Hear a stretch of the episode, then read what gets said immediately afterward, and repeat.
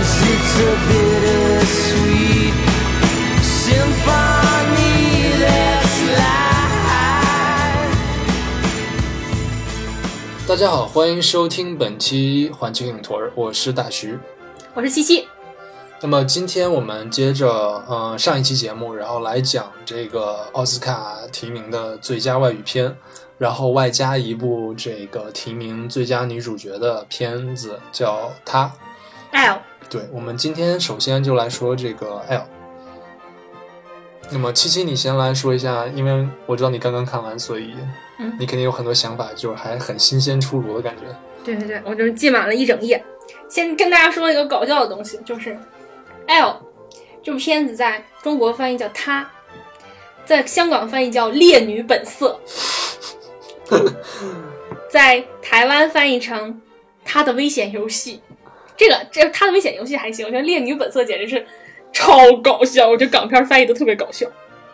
这个特别有这种九十年代、八十年代这种嗯英就雄老老本色，对老港片的感觉对，对对，嗯，他的危险游戏这个太直白，嗯，我觉得其实有的时候就不如还就是按字面翻译，比如说托尼·厄德曼就叫托尼·厄德曼，对对对，我觉得他这个翻译还是有一点哲学意味的，就是表现了一种女权。对对对，是，嗯，嗯那这部片子呢，讲了一个五十多岁，然后事业成功的游戏公司的女老板，她的一段生活。这段生活比较大的戏剧冲突就是她被人强奸了，被一个蒙面的暴徒强奸了。然后到后来呢，她一点儿点儿找到了这个人，其中发生的一些故事吧。然后也有一些细细碎碎的，她生活中其他的一些人跟她之间发生的这些关系，就这些事情，就是这是一部喜剧片，对，这这应该也叫 dramedy，就是嗯，既是剧情片，也算是喜剧片。当然，这个喜剧还是充满了很多就是暴力和这个怎么说，反很正是阴暗，对对对，是一种黑色幽默。对，但是反正我看的时候是放声大笑，就好几个点放声大笑。心狠手辣，对对对，这女特别心狠手辣，然后就是我谁都不在乎，去你们的，就 fuck you all 那种感觉，嗯，就特别爽。对，因为这个这个这个女性的话，她在整部片子里就是表现一种非常非常潇洒，然后什么都不在乎，嗯、很独立，对，很独立，然后生活也是非常的怎么说呢？他只有一个非常有限的这样一个朋友的圈子嗯和他交往的人，但是他跟就是自己的母亲，包括前夫交往还是很密切的。对，这部片子就是里面的人物不少，嗯，而且这里面的人物有各种错综复杂的关系。对，嗯，然后呢，其实，其实我觉得这这是一部非常完整意义上的百分之百意义上的女权主义片子。就你分发没发现这里面男的都挺傻的，这里的女的基本活都还挺明白的，我觉得她的闺蜜活得并不明白。是吗？她和她闺蜜的关系是这样啊，哎，我觉得如果这样说的话，我觉得它不能算是一个女权的片子，因为这个里面是有女人坑女人这样的问题的。不，我给大家解释一下啊，我们俩为什么说她跟她闺蜜？她睡了她闺蜜的老公，对，就是，但是她毫不在乎那个男人。嗯。最后呢，她闺蜜没有生她的气，反而是把自己老公蹬了。为什么觉得这是女权呢？就是在这部片子里，男人不重要，她和她闺蜜都不不在乎男人。就是你看她闺蜜的老公出轨，她闺蜜的态度是 fuck you，而不是说我好伤心呐、啊你怎么背叛我呀？哎呦我去，我不活了，不是这种态度，就是人家俩还挺好的，对，就我闺蜜比我老公重要多了。嗯，因为他们还有过还有过浪漫的一段儿，对对对，他他俩应该是双性恋，嗯，或者即使不是双性恋，他们可能就是是有过，比如说一个一夜情之类的这种，就尝，试。对，嗯，然后这里面的男人呢，就基本，哎呀，首先她的前夫是一个 loser，他前夫应该是一个非常文艺的这样的一个老角色 loser，老文艺 loser，就是又没钱，事业也一般，算是个作家，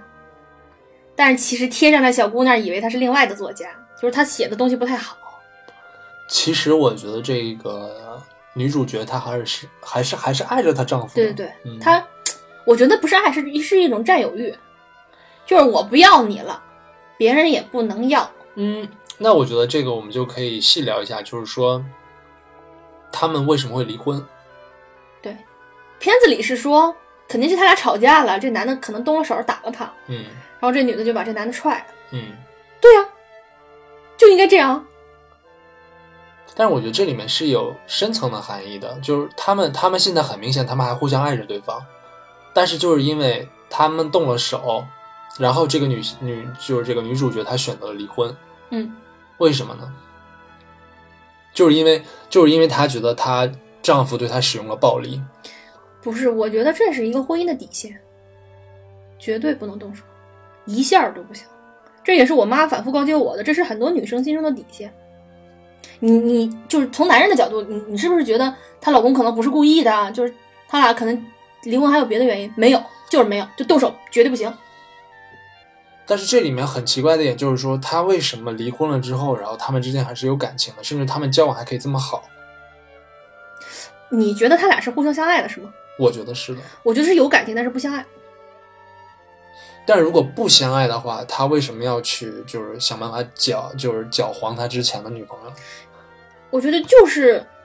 人的占有欲吧。嗯，我觉得这里面很有趣的一点就是说，这个女主角她很明显她是肯定是她是反对暴力的，或者说她是不喜欢暴力的对，在婚姻当中嗯。但是她为什么在某种程度上她是享受了这个被强奸的过程？你觉得他享受吗？我觉得她是享受的。我觉得不是啊，我觉得他就是想弄死那个男的。没有，我觉得最开始她并没有，因为她云淡风轻的在跟她的那个前夫还有她两个朋友在聊这件事情的时候，我觉得她就是觉得很无所谓。她说她也没有，她也不想报警，因为她跟警察之间就是因为小的时候发生过一些问题，所以她也不想报警。但实际上，我认为她本身是享受这种被虐待的过程。我觉得 咱俩对这部片子理解好不一样。嗯，我觉得没关系，我们可以就是来讲嘛。我觉得他不享受，但是老娘不在乎。是这样，他他父亲是一个连环杀人狂，嗯然后并且在杀了二十多个人吧，就他把整个小区的人都快杀光了，然后之后还让他女儿帮着一起烧房子什么的，然后这件事情就被报道了。他女儿从小就烧房子，就满脸灰一个小女孩儿，然后就穿个小背心儿，就那个照片就被全国人民熟知了。然后他从小长到大的过程之中呢，受到了很多恶意，就包括到他他到五十的时候，他和他妈妈还会在路上被人认出来，然后被人扔披萨呀什么的。就包括他在咖啡厅里，啊那女的就认出他来了，嗯就把喝剩的咖啡倒他身上了。嗯我觉得他是已经习惯了，就是老子什么没经历过，这也无所谓，我不享受，但是我也没觉得这是一个特别大的事儿。 呃，我觉得在这个问题上的话，之所以我说他会享受，就是嗯被侵犯，嗯，是因为有一点是很重要的，就是说他的父亲可能会出狱。嗯我觉得这在心理层面上给他的一种很大的打击，就是说，相当于是他小时候的噩梦要重来一遍，他心里面肯定是有这种想法的。所以说，在这种情况之下，他会产生对自己产生一种深深的厌恶感。当然，他是因为厌恶他的父亲，或者说厌恶自己曾经那段经历，但这个带来的话就是对自己的一种厌恶，而这也是为什么我觉得她会去睡她闺蜜的老公，因为她太厌恶自己了，所以她想睡她闺蜜的老公，然后希望自己就是恨不得搞砸自己生活中所有一切的好，所以她被强奸的时候，她也觉得我似我似乎是应得的，这个层面我完全没有看出来。因为我觉得，我觉得这个我很惊呆片子是关于就是厌恶自己的这样一个问题。我想想啊，我我我感受一下，因为他为什么厌恶自己呢？他还厌恶自己生了这样一个傻儿子，然后他的妈妈呢，为老不尊，对，可能她生活当中唯一好的一点就是她的闺蜜，嗯，然而她也想毁掉这个这这一段就是这么深刻的友情，选择了去睡她的老公，嗯对，哦，我觉得你说的可能有一定道理，因为世界男人千千万，他何必非要睡他闺蜜对的老啊，公？是啊，，而且以她这种姿色，嗯，而且她公司里面有这么多年轻的男性，她为什么会选择睡一个秃头 呢？嗯，对对，有道理啊。对啊，我觉得她是对自己产生了一种厌恶，她觉得她的生活就要被毁掉，那么我我不如自己先把它毁掉，对哦，对对对，嗯，就是有毁掉自己生活的那种啊、我懂了，嗯。那我就是我这这个层面我还是没有理解到的，就刚才说到了他儿子是傻嘛，就是她儿子是真傻。 就他儿子又傻又疯，我就用东北话来说就是彪，哎，对对对对对，有点虎，对，又又二愣子，嗯，特别虎。然后他那个情人呢，也是个傻子，就是还又自负，哎呦哎呦这么帅，你跟别人调情是为了考验我，就是你特别是不是你是不是特别想跟我睡？就哎就哎呦这真是嗯特别想把手伸进屏幕抽他两巴掌那种男人。对，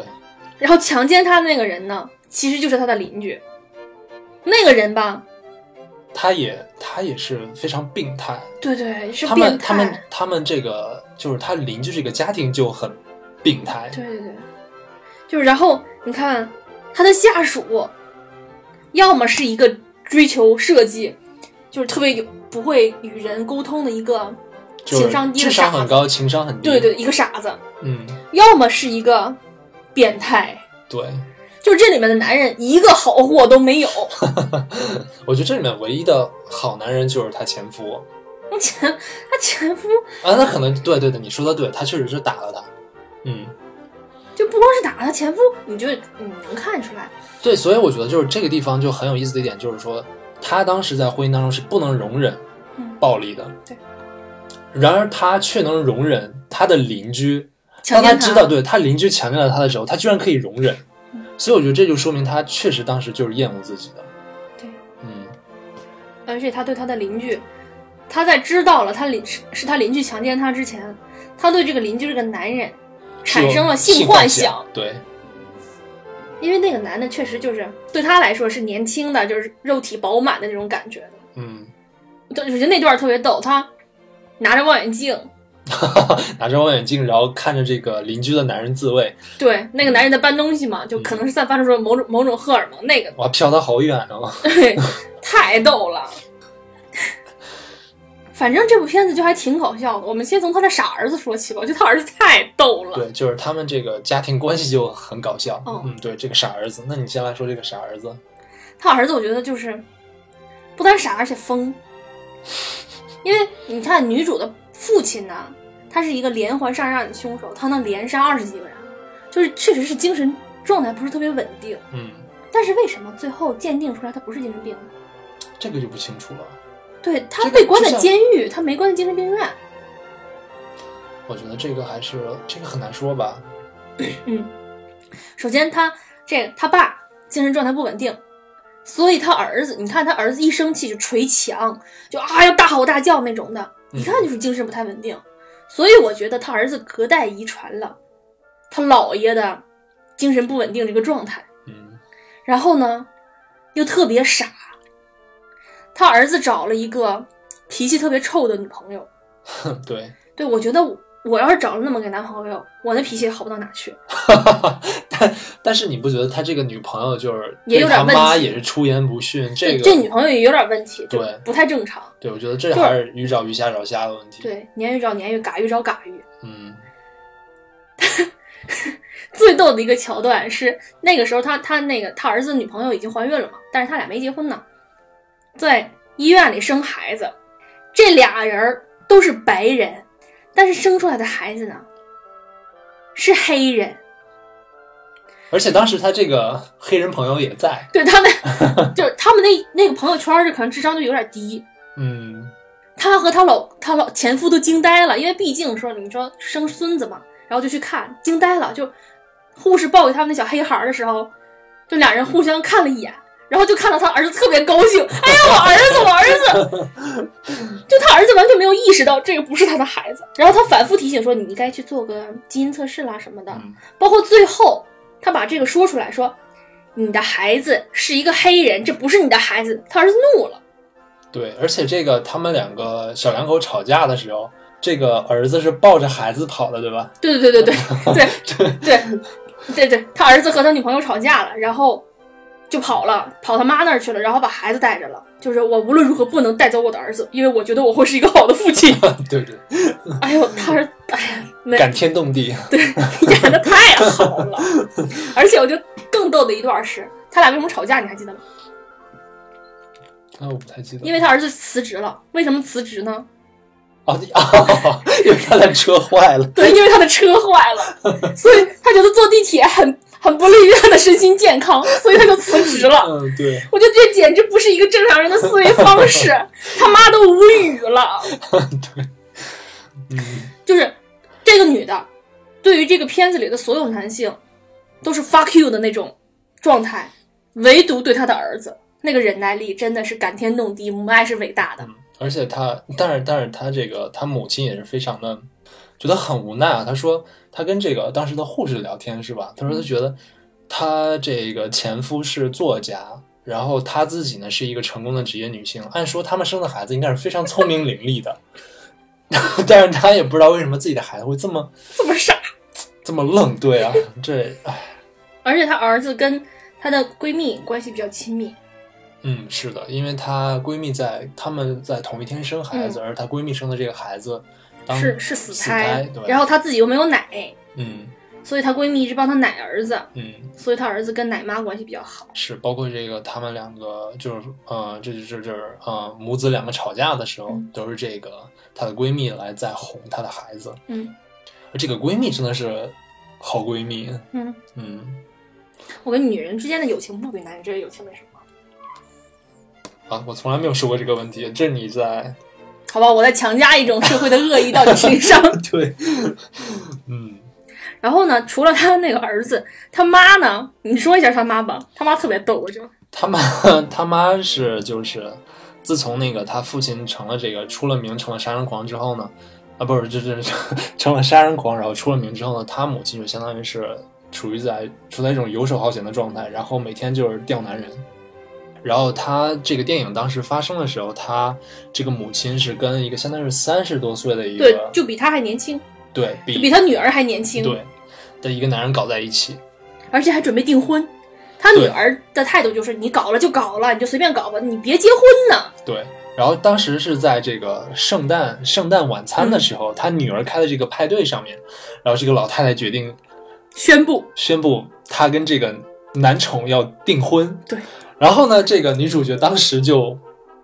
没有绷住，就哈哈哈笑了几声， 对那段特别搞笑。对，这个气氛就非常的尴尬。当然，那个圣诞派对上其实发生了很多事情啊，嗯嗯，最后他最后他妈是怎么死的？你跟大家说一下。忘了，我忘了，我说，他妈就是跟他吵起来了，然后就被气得脑溢血了。嗯，然后就他们嘣的一下就倒了。然后呢，在医院的时候，这女的就就去问他这个米歇尔，女主叫米歇尔，米歇尔就问大夫说：“哎，她她是真的植物人了对吗？她是不是装的？她是不是装的？” 然后在跟医生确认了她确实是真的之后，然后她在她妈的病床旁边一边削苹果，一边说：“我跟你说啊，你别用这种方式来威胁我。”就他妈一直希望就是她能去看看她爸，对对对，他爸关在监狱里嘛嗯，他这么多年一直没有去过。他就跟他妈说：“你别用这种方式威胁我，我跟你说，他就是死了，我也不会去见他的。”然后他妈就不行了，然后就看那个植物人在那儿咯咯咯，然后突然咦，就那个心心脏那个心电图就平了。嗯。但这段还挺有喜感的。对， 这个这个片子就是黑色幽默非常的多。嗯，然后最后呢，他把他的他妈的骨灰给扬了。对，但就是他好像就是跟他的父母就是有这种非常，就相爱相杀的感觉，对，就是有很多好像他们有这种愤怒嗯是没有解决的，然后这个他母亲就死了，然后所以最后这个女儿就是再把她的那个妈妈的骨灰就随便撒在一条河流，对就是看他那个那个姿势什么的，我毫不在乎。就是一般也有撒骨灰啊，就是特别神圣，我就嗯嗯风一吹撒，他就咵一倒，就拉倒了这事儿，嗯，对，就感觉像倒垃圾一样。就把这个生活中的累赘终于处理掉了。是，但是其实我感觉他还是很爱他妈的，嗯，只不过可能就是他妈妈就是给他也带来很多麻烦。嗯嗯，我觉得他妈也挺不容易的。是啊像这种怎么说，活在这种媒体的阴影下面。，对我就是有一点很奇怪啊，他爸是杀人狂，嗯，为什么社会会对他和他妈有这么大的恶意？他们可能觉得他们这个家庭都不正常。哦，反正就是，哎呦，我就觉得，最后呢，他妈的男宠跟他说了一段话，你记得吗？啊，我记得也是充满恶意的。对，说你爸个是你爸是个疯子，是个杀人狂，我他妈睡了他老婆是行侠仗义那种感觉，对他觉得自己很自豪，我我就我看到这儿就懵了，就这种自豪感是从哪儿来的？哎，就是有一种嘖大侠的感觉。对这个还是很，我觉得这个女的这一辈子，肯定遇到这种事儿不少，就无语了，她都无语了。是，所以很，我觉得就是很明显，就是说他父亲给他他们母女俩留下了这么大的阴影，嗯所以当他得知他父亲可能会出来的时候，他心里面肯定是有很大的起伏的，嗯。那么最后他去看这个父亲的时候也非常有意思啊，嗯，他他那个突然准备去看他父亲，嗯，但是我觉得他是嘴硬，他不是想去骂他父亲，他跟监狱长说我准备去骂我的父亲，对，但是我觉得他就是嘴硬，他其实内心还是爱他的爸爸的。或者是说他可能，也许他爱他妈更多一些，他觉得那就完成这个他妈妈的这种遗愿，也有可能吧，因为我觉得就是，我觉得血血缘特别奇妙，嗯，我觉得不可能，就除非伤到一定程度，我觉得不可能恨恨的那么深。但是他爸特别逗，在监狱长跟他说了他女儿明天要来看他的时候，他爸在那天晚上用床单自杀了，上吊自杀了。对，就他们这一家都挺奇葩的，他们这一家都是非常敢爱敢恨，然后对自己都是心对自己和别人都是心狠手辣。对，对对，嗯，嗯对，就是他妈出来的第一个镜头是自己在家打肉毒素那个，啊，对对对，嗯，嗯，反正就是哎，挺心狠手辣的。他爸到底是不是个疯子呢？很难讲。嗯因为背景信息给的没有没有特别那么足多，对，嗯表现的更多的是就是他父亲的这种阴影给他们带来的影响。嗯嗯，那么我们我们刚才在说这个圣诞晚餐呃，嗯当中发生了很多事啊，其中还有一件事就是，她请来了她前夫和前夫当时的男朋呃， 女朋女友，朋友，对，他前夫的女朋友是一个特别年轻，还在上研究生呢。一个瑜伽教练，对对对，特别漂亮，然后就满脸的胶原蛋白。你看她都五十多岁了，嗯就是占有欲作祟吧什么的，他就特别烦那个女孩儿，嗯然后就去假意邀请人家来参加自己的那个圣圣诞晚宴。嗯，然后他一边在那做那个菜的时候，一边跟他女闺蜜说：“然后我要是个恶人，我就在他的菜里放牙签儿，我扎死 他。”结果，就这句话说完，我们就以为他没放，结果最后那女孩还是吃到了牙签儿，她最后还是放了。对对对对，这个非常感觉到他十足的恶意，对，就嗯哎，反正特别痛快。就我想这么干，我知道我不应该，但我就干了，怎么地吧？嗯，是女杨过，对对对， 对对。但我觉得我我活不出那么潇洒。对她这个， 而且她非常享受这个过程，嗯，就这种嗯，他觉得报复还还就是很有趣。嗯，包括她好像她母亲死了，其实她是毫无悔意的感觉，对对对，他说啊，跟我有什么关系？我什么也没干。嗯， 的的确是，但是他妈真的是被他气死的。嗯嗯，那我们来说这个邻居吧，嗯，就那个变态邻居，对，这个变态邻居，嗯，还是十足的变态，就就纯变态，就是挺可怜的。嗯，而且他就是他没有戴面具的时候，他来帮他这个关窗户，嗯，然后想勾引他，但是觉得自己又下不去手，因为好像似乎他就是戴上面具之后，感觉自己就变成超人了一样，嗯，嗯。就他，他是需要一个身份的转换，这个很奇怪。我觉得不是，我觉得他是那种，他不靠暴力，他就不行。对对对，的确是，包括他们在这个他们这个邻居家的地下室，嗯，然后这段戏的时候也就是一定得打这个女的，对，而且他才他行。必须要就是有有挣扎，对对对他对才能有快感。对对对，嗯，就是你说这种人也没办法，他就对他天生就他，这他样。的快感只能从这种方式来获得，就是对，嗯，而且就是这个邻居，他他的老婆是一个特别虔诚的天主教徒，虔诚的都不行了，嗯还去什么教廷见教皇朝拜之类的。嗯，然后饭前要祷告，对对对，啊、然后要看圣诞晚宴，然后这个看教教皇皇布道之对对对类的，就是最后最后的最后，米歇尔就把这个嗯变态男给打死了嘛。嗯，米歇尔没有打死，啊，对他儿子帮着打死。嗯然后这个这个变态男的老婆就搬走了，搬走之前跟米歇尔说了一句话，就超级恐怖，真是就他让人后怕，对，就哇汗毛刷的就起来。他跟米歇尔说：“我感谢你，起码曾经给过他想要的。嗯，”就他老婆完全知道他男老老公是个什么样的人，对，我估计他俩也是无性婚姻，因为啊，有可能，那男的根本就不行嘛。嗯然后他竟然，我觉得最恐怖的是他竟然说过这句话，就是你给过他想要的。嗯就是她以一种很悲悯的态度来面对她老公的这种犯罪。她可能觉得她是在帮她老公掰正这种不良的行为，对对对，她有那种基督徒的对。正义感，很神圣的那种感觉。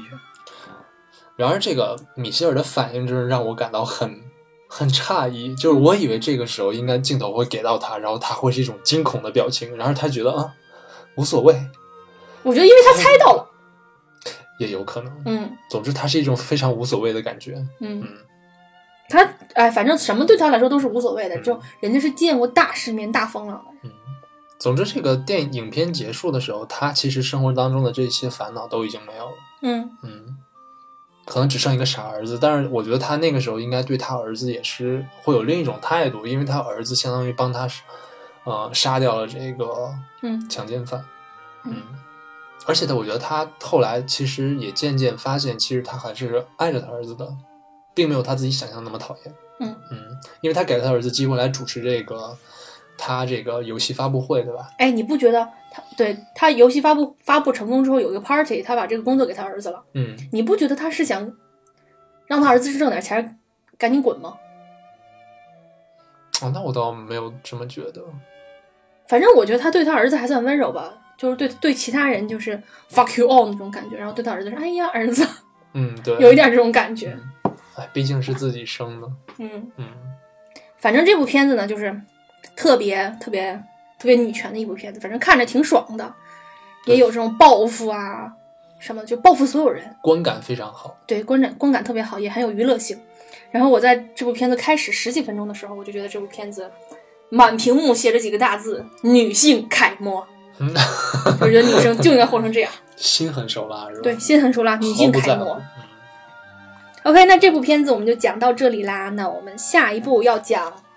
嗯、呃一个叫欧维的男人决定去死。这个片子，原来它的本来的名字没翻译之前就是一个叫欧维的男人，嗯但是我觉得翻译成中文可能是为了增加一定的娱乐性，就改成了一个叫欧维的男人决定去死。对，我觉得这个就非常的有画面感。嗯嗯然后就是你们也也能从这个题目里感受到它的那个喜剧意味，嗯，算是一个轻喜剧，很而且是很暖。很暖，特别暖，就是能拖出来看好几遍那种的。嗯就是我看这部片子的时候是在半夜，然后就一边看就一边笑一边哭，一边笑一边哭，就是又有感动的地方，又有搞笑的地方。 ，idiot。 Idiot，对、嗯这老头儿呢，这个欧维是一个老头儿，真的就是他决定去死，因为他老婆死了，他特别爱他的老婆，他就各种想自杀去陪他老婆，嗯，对然后但是中间有各种事儿就打断他，不让他去死。他是一个特别有社会责任感的人，就是有人在小区里面开车，他就疯了，就啊你怎么能在小区小区开车？对他他有很严重的强迫症。然后这个时候，然后他决定去死的时候，就是邻居里来了一家一家人，然后女主人是一个移民，移民伊朗移民，对，然后就因为你想一个那种国家来的是很有异域风情的，就是很欢快的一个女人，就是把她从那种抑郁的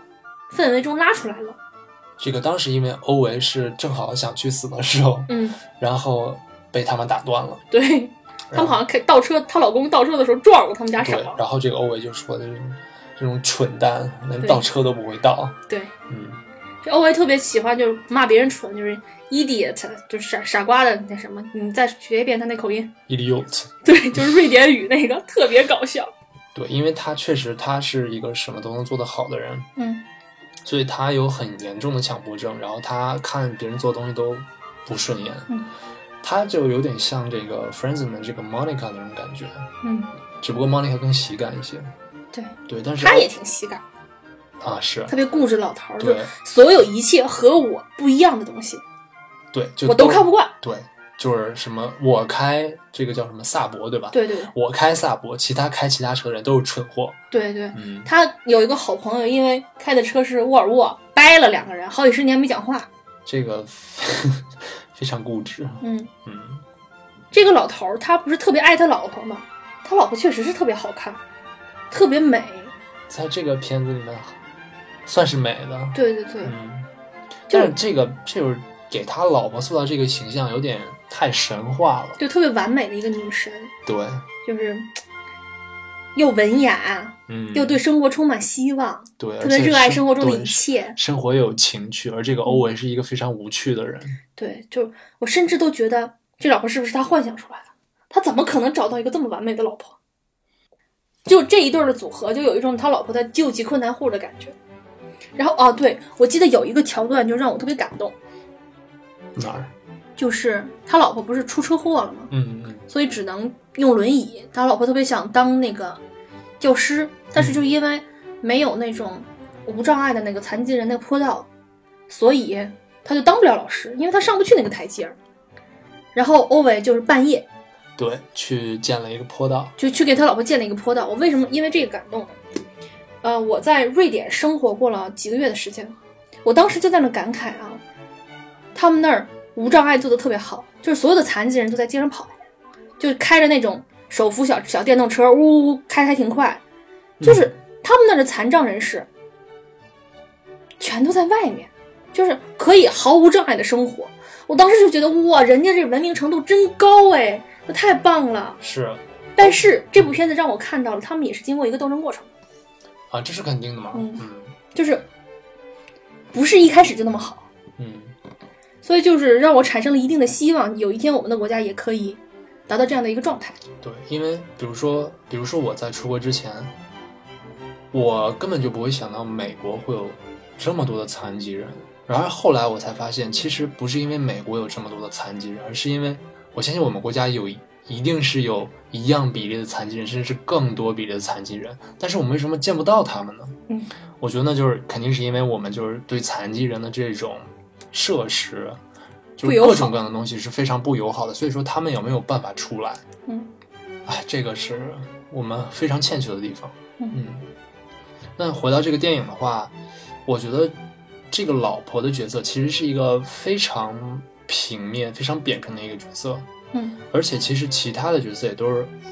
挺扁平的。其实，但是托尼·厄德曼不是托尼·厄德曼，欧维这个男人，嗯，欧维这个人不扁平。是，但是我更希望看到这个欧维他是怎样从一个被他老婆深爱的一个男人，然后变成了这么愤怒的一个老头儿。他一直挺愤怒、我觉得之前可能他只是有一种很执拗，对，有一种正义感，而现在他就是真的是对，愤逮谁骂谁。对。当然，可能是因为他老婆去世了，对对对，对就是他很愤懑。我觉得挺挺挺写实的，就是一般老年人，好多老人就是上了年纪之后，他的脾气都会变得特别怪，嗯，然后他就是他是那种刀子嘴豆腐心，对对 对，就是这个， 就嘴特别臭，对这个对流浪猫，嗯，嗯，就是那那啊，嗯，对他对那个流浪猫就开始啊，不能进我家，这什么，然后最后就是养着了，对，但是当很有意思，就是他自己会骂这个流浪猫，对然而对当然别人欺负这个流浪猫的时候，他还不让，对，嗯，而且就是别人来跟他借梯子的时候，说你这个傻逼，你怎么能没有梯梯边子呢？骂他，然后边借给他，对，嗯，反正世世界上就是有这种人了，对，其实还是挺可爱的一个人，嗯，就特别可爱。这里面的角色还都挺可爱的，嗯，但是如果你生活当中真的碰到这样的人，你肯定烦死了，烦死了。嗯，啊，就是希望大家多一些理解吧，嗯嗯，那么我们来讲下一部片子， ，OK，嗯，下部片子呢是这个丹麦跟德国合拍的片，叫《地雷区》，哦，是合拍的。对，这部片子主要讲了什么呢？就这部是这个真的是一部完全不怕剧透。我在看这部电影之前我就知道了它所有情节，但是还是让我所有的神经都绷得紧紧的一部哦，片是子。吗？嗯，这是一部讲二战的片子，就是二战结束之后呢，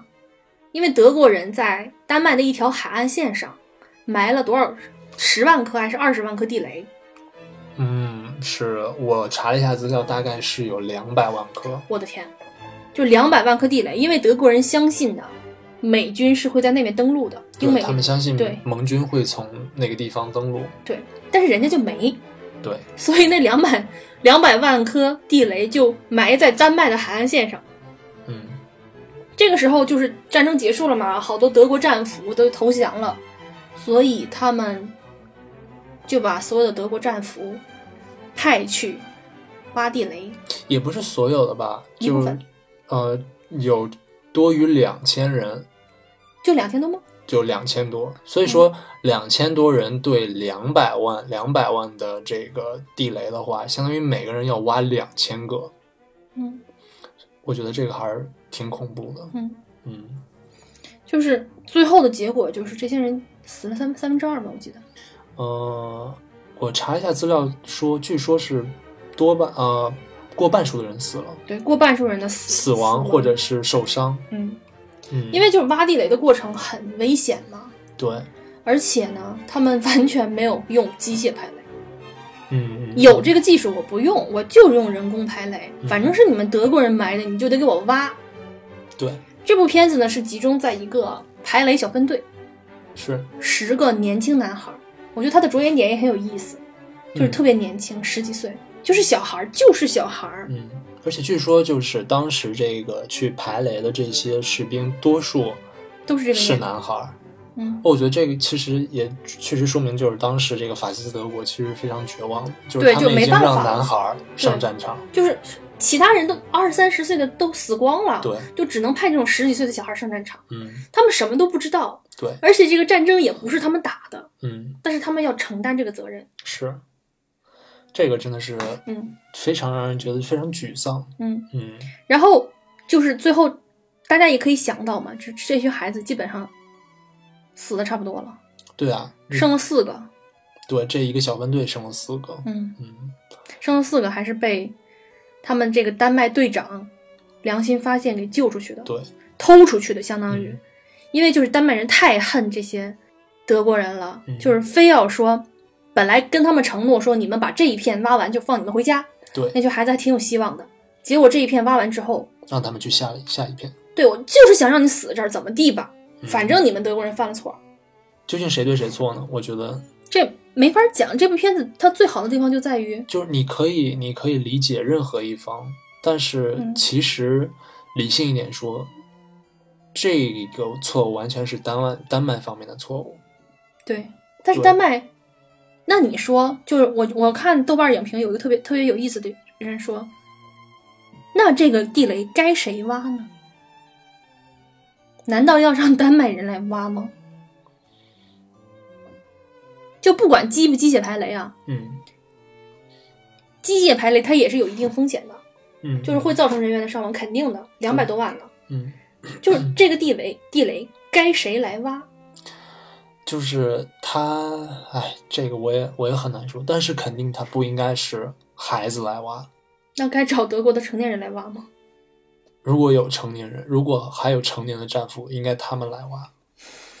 就是很难讲，这个在道德上很很难对讲这件事情。但无论怎样，我觉得让孩子来做这样的事情是，无论在哪儿都是说不通的。这个也是有一个让人思考的问题，就是战争到底是谁的过错？你能说是希特勒自己的过错吗？他肯定要占大半儿的错。我不相信一个人能背负起这么大的那什么。对，你说的很对哦。你的意思是说， 在德国国内的话，还是说你说在国际上，国际上，肯定还是有人纵容的。嗯，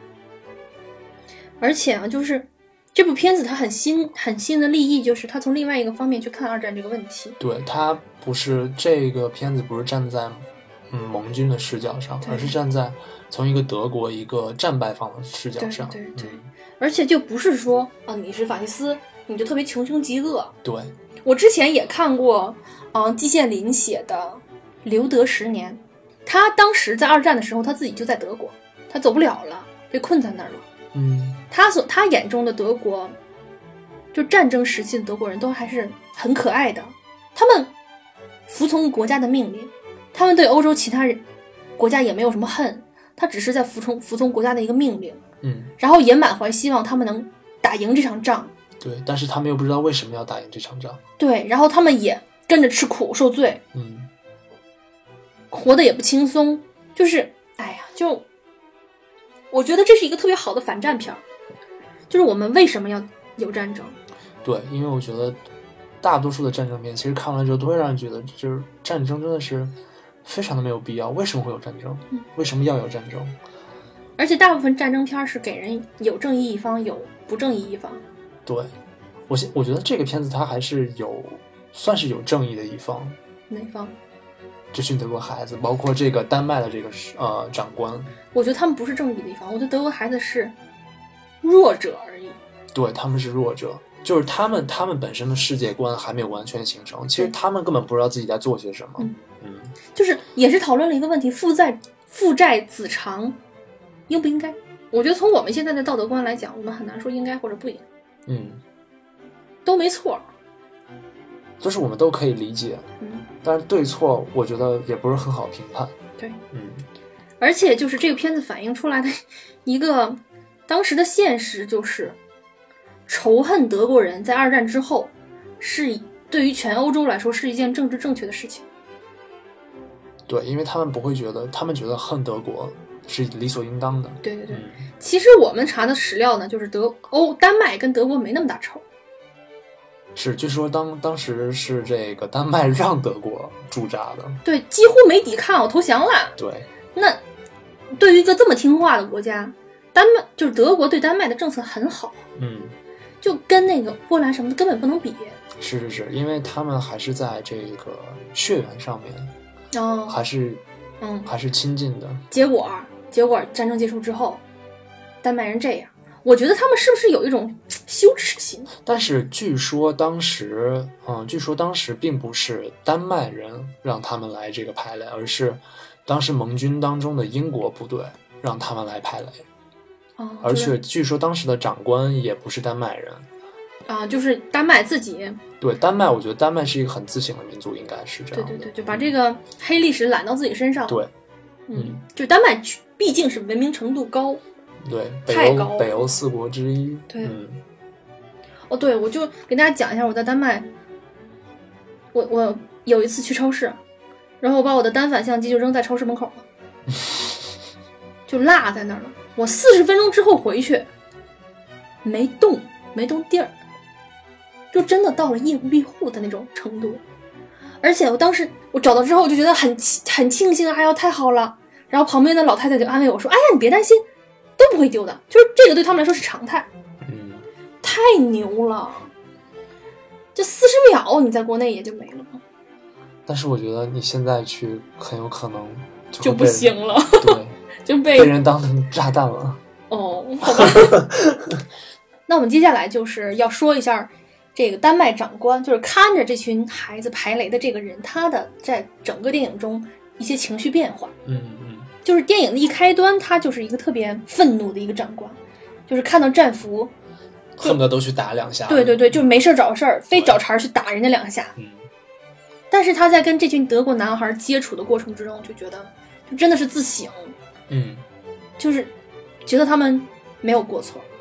对，是他们只是一帮孩子嘛，嗯，而且就是他们让这些孩子排雷的时候不给他们吃的，对，他甚至去偷吃的给这群孩子，嗯，去这个兵营里面偷面包，嗯，嗯，然后还要被他的长官盘问，对，嗯，到他跟这群孩子已经融洽相处，他甚至会给他们一个休息日，他们一起打球啊、玩儿啊什么的。但是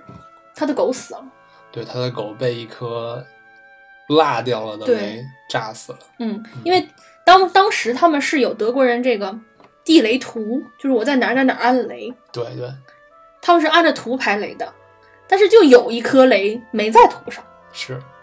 这也赖不着孩子，他就觉得是孩子没数好，你们偷懒了或者怎么样，嗯导致他的爱犬被炸死了。嗯，然后就开始特别严苛的去羞辱这群孩子，去，反正就对他们特别不好。但是最后的到最后，哦，是因为那群孩子集体被炸死了。啊，这群孩子在那个收雷的时候收雷的时候，嗯，一下炸死好几个。是我就这个情节，我最开始是知道的，我是带着剧透去看的。啊，你是知道的，我是完全不知道，我知道，但是就他放那下嘣那一下，我真的就还是给我特别大的冲击。就包括最开始他们去开始练习排雷，一个人、嗯一个一个一个进屋去排，我也知道在这里一定会死一个人，但是那个人死的时候，你就真的是就是这种那种那种安静会让你觉得，就啊那种整个大脑被就像头被拿下来摇了摇那种对，冲击嘣感。一声，嗯，反正这部片子挺沉重的，但是好看啊对，还是很值得一看的，不闷，对，不闷，嗯，而且会让你有很多思嗯思考，嗯。就是说他们作为战败国，或者说他们挑起战争的一方，他们是不是好人，嗯或者说他们是不是值得同情你的人，啊，值值得你同情的人， 嗯，就是我觉得可能对于中国人来说，德国就是没有那么可恨，因为就是他们比没有小对我们对对实施，但是小日本就是比他们可恨的多。嗯，但德国人道歉了呀，是啊，这是日本人，死不道歉，嗯，这还是挺招人烦的。反正这个事，我估计欧洲人对对日本还是很宽容的。对他们因为不了解我们当时嗯发生了什么，这个世界上最恨日本的是韩国人，然后是中国人，我觉得可能像东亚地区，都挺恨日本。对，就包括你说战争的责任，那日本的石油，开始日本的石油是谁卖给日本的？美国呀，武器是谁卖的？美国呀。嗯，但是好像大家都忘了这件事情，美国在二战中没有责任，人家是盟军，拯救全世界，老大哥。就是美国人自己认为自己在二战当中发挥了很积极的作用，就啊可牛了。对，包括他们这个兄弟连嗯，等等，什么拯救大兵瑞恩，呃，这类片子全都是在描写，就是美国的这可能一小撮人，嗯去给就是盟军带来什么样积极的作用。嗯这但整其实英国是最惨，他自己英国、法国都很惨，对对，扛扛了那多长时间？美国都不参战，哦，最后把你珍珠港炸了，你就参战了，哎呦，我就牛逼，拯救全世界了。那嗯还不是因为你的物资剩的足，你开始没有受到什么打击。对就我觉得这是珍珠港炸了，你不能说活该吧，但是真的有点那种感觉。所以战争呢是一个综合考虑的东西。哎，就是 我我真的很难想象，在二战过去，这才多少年，七十年，嗯，人类还在打仗，而且这七十年之中没断过。对我们就不是我们，但是确实对是一直在打仗。就人类是有多蠢呢？其实其实都是因为什么呢？其实都是因为我们利益觉得，一个是利益，再就是觉得哦，他们跟我们不一样。对，为什么？哎，为什么我们就不能是？我们都叫地球人，为什么我们就要分清谁是谁是哪个国家的呢？嗯，这个就是外星人在给我们编码的时候写进我们基因里的东 西。我们都是那什么工业产品那种感觉，他们就想看到人类这种社会到底会发展什么样，所以我们被造物主设成了这个样子。你就这么理解吧？反正也但是想不我明觉，白得像，比如说像呃这个《禁忌之恋》里面，嗯，这个村子跟村子之间打仗，但我们现在就不会有这种情况。你是觉得人人类文明程度会发发展越来对越好？对吧我我觉得人类的文明程度会发展的越来越好。我觉得是这样，人类不是不想打仗，是因为随着科技的发展，人类越来越不敢打仗，代价太大。对我觉得现在如果要打仗的话，代价就要比二战可能要严重的多。嗯嗯，主要是核弹发明出来之后，我就觉得，嗯，我记得之前玩了一款游戏，然后里面就是可以扔核弹，真的是扔了几颗之后就说，哦，地球已经毁灭了。嗯，总之还是希望，希望世界和平，没有战争，没有饥饿与战争。嗯，好好圣母，嗯，嗯，这应该是全人类的一个渴求吧，当然还有很多人是战争贩子，小部分人。嗯。好啦，那关于这部电影，我们就思考到这里，也我们也没有什么别的好说的了。希望大家还是看一下这部电影，因为它真的会给你带来很多的思考。那么我们本期节目就到这里结束了。然后，如果大家喜欢我们的节目的话，欢迎订阅。嗯，我是大徐，下期再见，拜拜。拜拜。